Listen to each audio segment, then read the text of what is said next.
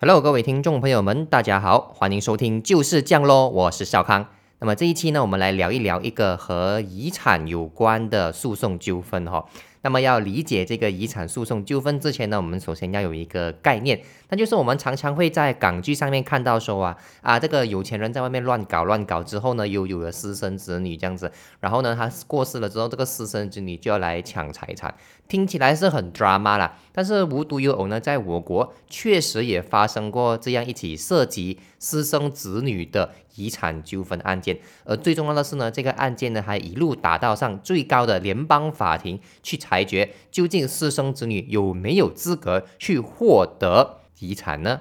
马上来跟你了解这个案件的相关内容哦。当然，你要理解这个案件的来龙去脉呢，首先要给大家介绍一名角色。注意看，这个男人叫做勇哥啊。勇哥呢，他就有一个弟弟叫做阿发。阿发本身是没有卖白咖啡的，不过呢，目前阿发的角色还不是很重要。大家只要记得，勇哥有个弟弟叫阿发，主角是勇哥啦。但是这个主角呢，勇哥他是一个成功的商人哦。因为什么讲他成功呢？因为他结过两次婚。为什么结婚可以是一个成功的标杆？我也不知道。去问那些一直催婚的父母。那么我们先看一看这他这个勇哥所经历过的两次婚姻，我们就知道这个纠纷究竟从何而来。首先，勇哥第一次结婚呢，他的妻子叫做小鹿啊，给他一个代号叫做小鹿。那么这个婚姻呢，是一个特别的地方，就是他是没有。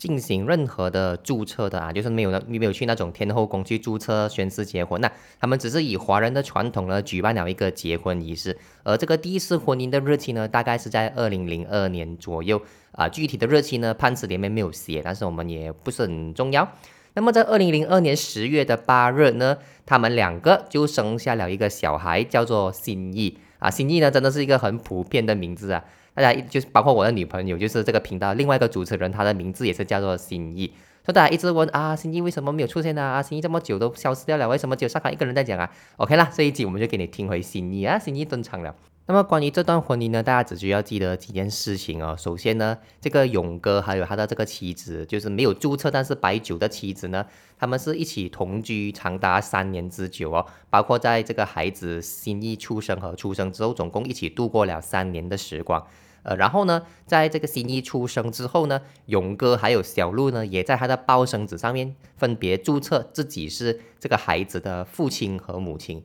而最重要的东西就是勇哥的父母，也就是心意的呃公公和婆婆，他们都接受接纳这个心意呢，作为他们的孙女，也是有照顾她，也是有跟她一起玩的。但是呢，不知道为什么呢，这个婚姻就不知道为什么在同居三年之后呢就结束，判词里面也没有讲。而到最后呢，我们发现勇哥是结了第二次婚的。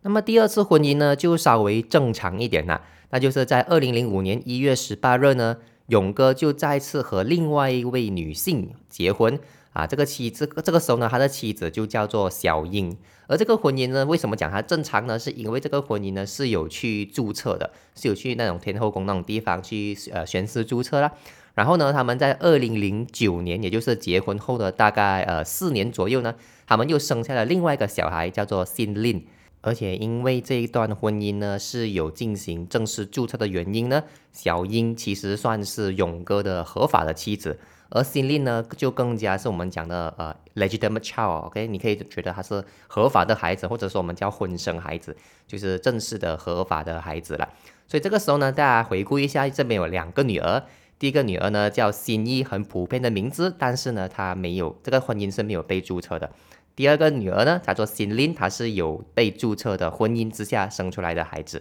但是呢，我们今天要讲的呢，不是一个家庭幸福美满的案件，而是一个遗产争夺案。大家都知道，在遗产争夺案里面，没有一个人死，怎样会有遗产争夺呢？所以这个故事呢，注定有人要死，那就是我们的勇哥。勇哥在二零一二年十月七号呢，就发生车祸而去世了啊。剧情安排，那么他在这个车祸去世的时候呢？身上也没有留下任何的遗嘱，所以这种情况我们叫做 die intestate，就是没有遗嘱的死去。所以呢，勇哥的弟弟阿发啊，就是刚才我们讲角色暂时不是很重要的阿发呢，阿发还有这个勇哥的妻子小英，这两个人阿发和小金呢，就向法庭申请，两个人呢就获得批准，共同成为永哥的遗产管理人，就是我们所说的 administrator。因为根据判词来看呢，这个永哥其实还算是蛮有钱的，手下有一呃几家公司这样子，所以财富方面呢，可能应该是相当可观呐。在这个他们申请成为 administrator 的相关法律文件里面呢，他们就把永哥的父母还有两个孩子，也就是合法的孩子新林，还有私生的孩子新一这两个孩子呢，都一起被列为是遗产的受益人了。但是后来呢？这个小英，也就是他的现任妻子，他就入禀法庭去申请撤销阿发的遗产管理人的资格。他们说说什么原因呢？他就讲说，阿发你当初是误导我说私生女新一也有资格分遗产，我才把心意放进这个这个这个呃受益人名单里面的。可是我们后来呢，我就不知道从哪里听说了，私生孩子哦，原来是没有资格继承遗产的嘞。所以说这个阿发，你真的是误导我了，所以我就要申请把你这个。管理人的身份给撤销掉，同时呢，小英她这个这个妻子，她也是要求法庭去宣判这名私生女啊，新意呢是没有任何资格去继承遗产的，并且要求她把已经分到的遗产呢给还回来啊，这就是案件的来龙去脉了。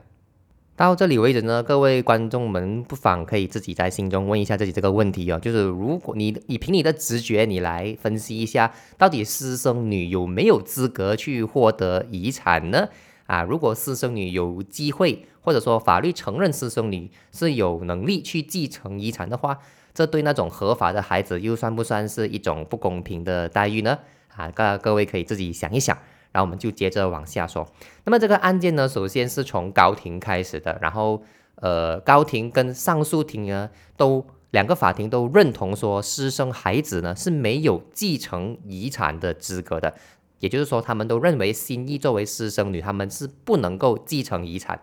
但是显然啊，阿发跟新一呢，他们都不能够接受高庭和上诉庭的这个决定和裁决。于是他们就把这个案件呢带到了最高的联邦法庭。所以这一集的内容，我们就是来专注的去看一下联邦法庭究竟是从什么角度出发来审理这一起案件的。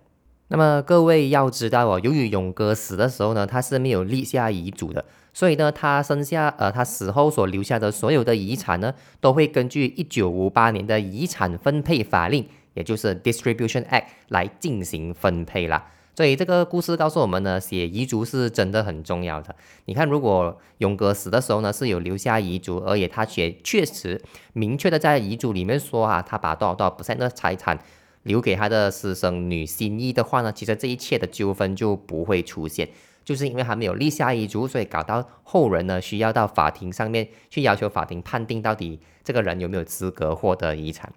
但是很可惜，勇哥是没有遗嘱嘛，所以我们就按照法令来看看这些呃财富是要怎么分配的。首先我们要知道哦，这个 Distribution Act 遗产分配法令的成立呢，它是有自己的目的在的。一句话说完来说，简单来讲就是他的这个法律呢，它是负责管理那一些没有留下遗嘱的死者的遗产分配。他只是管这个罢了的。其实这个法令呢，他是不会管你的孩子合不合法，你的继承人是不是 legitimate child 还是怎样，还是他也不管说你的婚姻有呃是不是一个有效的呃成立的婚姻，这两个呢都不是他的管辖范围。比如说孩子合不合法，那个很可能是 legitimacy act 啊，另外一个呃法令所管制的。你的婚姻有没有效呢？那也是另外一条法令，也就是 law reform marriage act。啊，就说俗称的婚姻法去管理的。那么这个法令呢，很简单，它就就它就只是管你没有遗嘱，然后你死了，你的财产怎么分，这个就是法律管的。当然，这个呃遗产分配法令呢，它有几个特点是大家可以去留意一下的。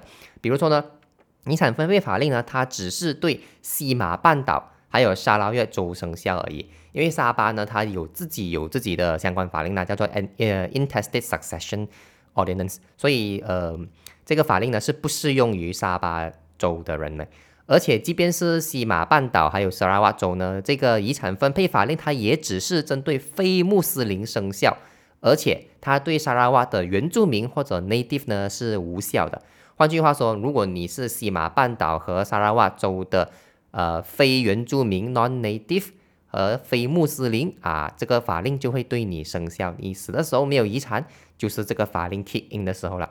那么这个遗产分配法令呢，它是一个蛮短的法令，它整个 section 就大概只有十条，十十个法十个条文没了，十个 section 没了。那么呃，这个 section five 它有一个很特别的说法，就是说，呃，只要你和死者是有血缘关系的，那么不管你是通过爸爸跟死者有血缘关系，还是通过妈妈和死者有血缘关系，啊，他的意思就是说，不管他死者是你的外婆还是是你的婆婆了。就是他也不管你是在死者去世之前还是去世之后才出生，都是没有差别的。你们都可以有可能成为遗产的受益人啊！你这个时候就在想啊，为什么死者去世了之后才可以还可以生出孩子的啊？然后就是在呃死者还没有死之前，跟他的呃伴侣一起怀有这个孩子。啊，然后在这个死者死了过后呢，这个孩子才被生出来。特别是如果你是男性死者的话，这个情况是很有可能发生的啊。女性的话不可能的，就是如果孕妇死了，啊，孩子应该也是出生不到了。所以这个这样的一个说明呢，比较多是针对呃男性。而整个遗产分配法令里面呢，最重要最重要的条文，那就是分配法令的第六条 Section Six。那么这个法令为什么呃这条位这个条文为什么这么重要呢？因为它就列出了十种状况，说如果你是这个这个情况的话，你的遗产要如何如何分配，他就去列了这个十个状况了。如果收听的朋友有很多是做那种 will agent 的话呢，你就应该很熟悉这个条文了。我举几个状况的例子给大家理解一下啊，比如说有其中一个状况是这样子，就是如果死者去世的时候他没有孩子。然后也没有父母，就是他父母已经比他先呃先行一步离离离世了的话，而这个死者没有孩子，没有父母，只留下配偶 spouse 的话呢，配偶可以获得一百 percent 的遗产啊，这是其中一个状况。另外一个状况就是说，如果死者去世的时候也没有孩子，但是还留还有父母，父母还健在，而且配偶也呃还在的话呢，那么父母和配偶呢是会各自获得五十 percent 的遗产的。就是你遗嘱，你没有，你死的时候没有遗嘱嘛，所以我们法令就这样子按照这些不同的情况去帮你分配了。而我们今天这个案件里面的情况呢，就是勇哥在去世的时候呢，他的父母还是健在的，而且他还有孩子跟配偶，所以根据这个法令的话，其中一个状况就是这个法令会规定说，你这种情况父母还在，孩子还在，配偶又还在的话呢，孩子会获得五十 percent，父母获得二十五 percent。妻子获得二十五 percent，而这个条文呢，就是争执点的地方啦。因为到底这按照这个条文，私生孩子算不算这个条文之下的孩子呢？啊，这就是关键了。那么联邦法庭的法官呢，他们在审这个案件的时候，就仔细观察这个第六条文，他就发现呐，整个他这个这个第六条文还有列出那十种状况嘛。其实它是一个蛮长的条文，所以但是他看完整个条文，他这整个条文以及他在细数这十个状况的时候呢，他是完全没有用到 child 这个字的，的 child 就是 c h i l d 这个英文字 for 孩子，他是没有用 child 这个字，即便他说孩子分了五十 percent，他都是没有用 child 的，他是用另外一个词，呃，英文单字叫做 issue 啊，就是 i s s u e，哎呃 issue 来代表这个孩子。就很多人认为啊，issue 的意思在我们直观的理解上，它是代表什么争议，有什么议题啊？What's the issue for today？啊，What's the issue here？啊，这个大家觉得这个 issue 呢，它是啊另外一个意思。但是在古典的英文里面呢，issue 也带有孩子或者继承人的一种法律的意义了。它是一个呃很古老的词汇，我们现在很少人会使用 issue 来代替。啊，来代替说孩子，就是人家问你多个孩子，哦，I have three children，你不讲 I have three issue，人家会觉得，呃，你是什么世上古世纪、中世纪英国穿越过来使用这样的一个词汇，是没有人这样子用的啦。但是在法律上呢，它依然有自己的啊使用的地方的。然后呢，他就观察到，哎，联邦法庭他就观察到说，在这整个第六条文里面，他用的词是 issue，不是 child，而且他看一下，哎，也不是这第六条文不了哦。你看遗产分配法令有十个条文嘛，我们刚才讲了。只有第六条哦，是全部都是用 issue 没有用 child 的。但是遗产分配法令在其他的条文，比如说在第七条或者第九条呢，是有使用 child 这个呃这个这个英文单词的。所以为什么偏偏是第六条它用 issue 而不是用 child？为什么在其他的条文它又可以用 child 呢？所以这两个意思呢，联邦法庭就认为啊，从这种用法就发的就可以发现说，这两个词 child 跟 issue 虽然在语法上或者啊语言上。可能是代表同意思的意思，但是呢，在法律上呢，它是肯定会有差别的。不然的话呢，为什么当初我们那些立法者，就是国会议员里面立法者，他们在通过这个法令的时候呢，为什么他们不直接在所有的条文都写超，而特地要区分超跟 issue 呢？啊，立法者这么做呢，肯定必然有他自己的深意，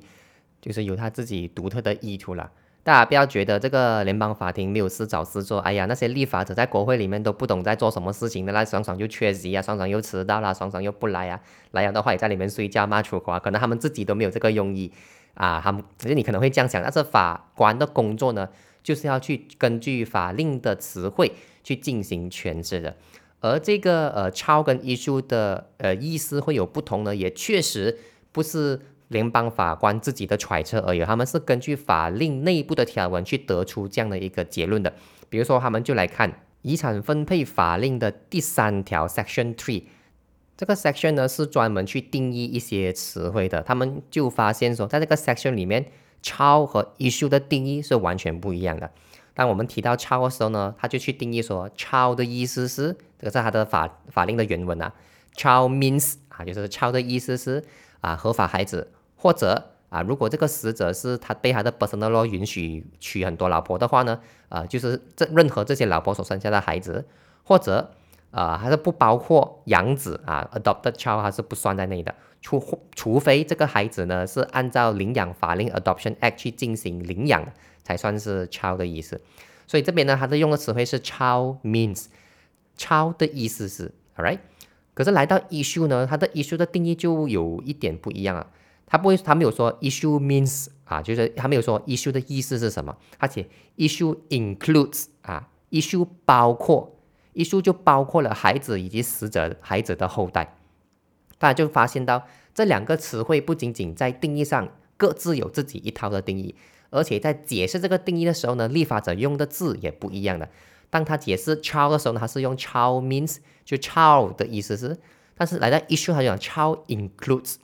而这两种用词的不同呢，也代表着立法者确实是有意图让他们不一样的。比如说，我们知道 means 啊，means 的意思呢，就是它的意思是什么？所以 means 的意思就是它的意思。这句话有点绕绕啊，有点绕，但是它就是就它的意思了。而 include 的意思呢是什么？是包括，我们都知道了。所以呃，根据过往的判例呢，如果各位是法律系的学生，也会知道说，根据过往的一些诠释法庭法令的判例呢。Includes 跟 mean 这两个字是很不一样的。当我们是说呃 include 的时候呢，它可能是一个更包括更多东西的形容词。但是很多我们的观众可能有很多也不是法学生，所以我们用一个 layman 的方法来解释差别给大家听。我们来举一个类比就可以了。比如说我的早餐是炒面，对比我的早餐包括炒面。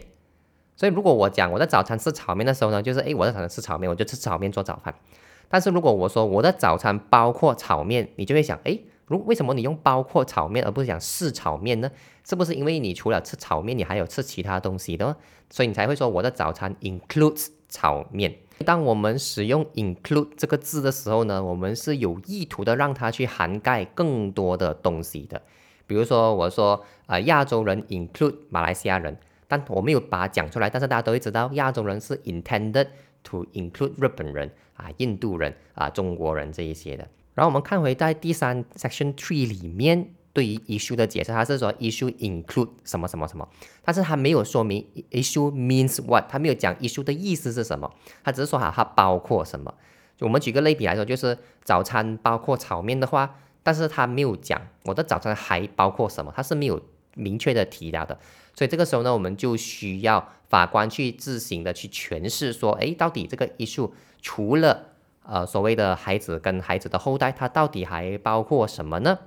那么接下来联邦法官做事情呢，就跟我们小学的时候看到一个生字不懂的时候会做事情是一模一样的，没有错，就是翻字典。啊，联邦法官呢就接着去看各大权威的字典对 issue 这个字的定义啊，人家翻字典，我们翻字典，人家翻字典是比较 high class 那种不一样的字典，比如说啊牛津英文大词典，就讲哎我家也是有这一本啦，啊但是人家用来是有法律用途的。牛津英文大词典他就讲说什么是 issue，issue 的意思就是 formal or law children of one's own，就是一个人呃正式或者合法的孩子。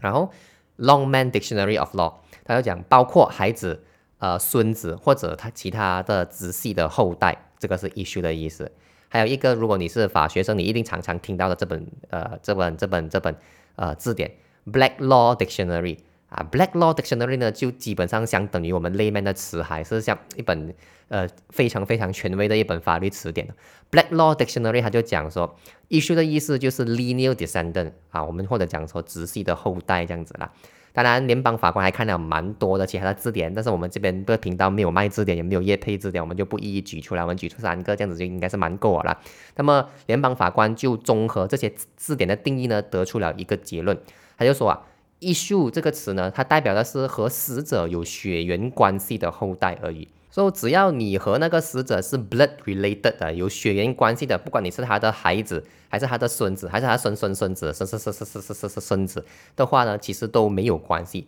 甚至呢，在这些所有字典的关于 issue 这个定义里面呢，没有一个是要求这个孩子必须要是合法的孩子。就是是呃可能你呃你的父母没有呃通过注册或者合法的方法注册婚姻，但是你和这个爸爸还是有血缘关系的，这种情况下呢。呃，根据字典的定义，你算是这个呃人的 issue。那么把这个字典如果套用回在遗产分配法令里面的话呢，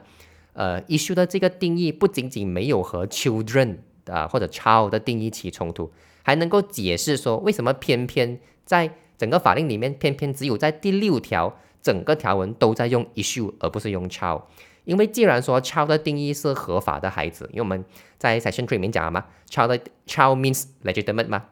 就是合法的孩子，如果立法者他当初写这个法令的时候呢，他只想要让合法的孩子才能够继承遗产的话呢，他是可以直接在这整个 section six 里面去用超这个孩子，因为超已经被定义过是合法的孩子。